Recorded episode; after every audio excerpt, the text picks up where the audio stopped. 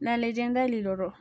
Aquellos que estén unidos por el hilo rojo están destinados a convertirse en almas gemelas y vivirán una historia importante.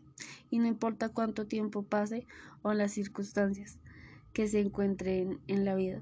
El, el hilo puede romperse, enredarse, estirarse, tensarse o desgastarse, pero nunca romperse.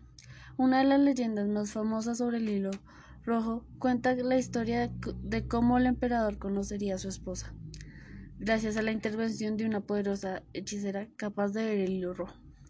El emperador le pidió a aquella hechicera que siguiese su hilo, eh, hilo rojo, para conocer a la mujer de su destino, y así lo hicieron.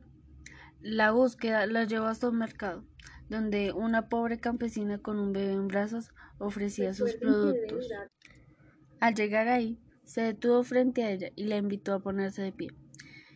Hizo que el joven emperador se acercara y dijo, He aquí termina tu vida. Oh, Sin embargo, el emperador no le hizo demasiada gracia que su destino se entrelazara con esta mujer tan pobre. Por eso, enfureció creyendo que, la que era una burla de la hechicera.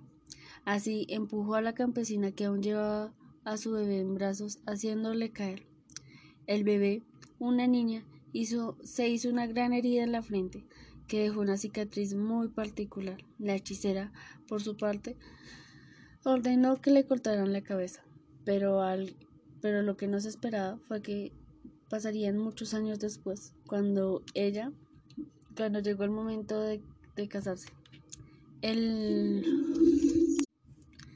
se le recomendó que se casara con la hija de un general muy poderoso, y para su sorpresa, el día de la boda, le vio la cara y se dio cuenta de una realidad. La mujer tenía una cicatriz muy particular en la frente, fruto de la caída siendo bebé.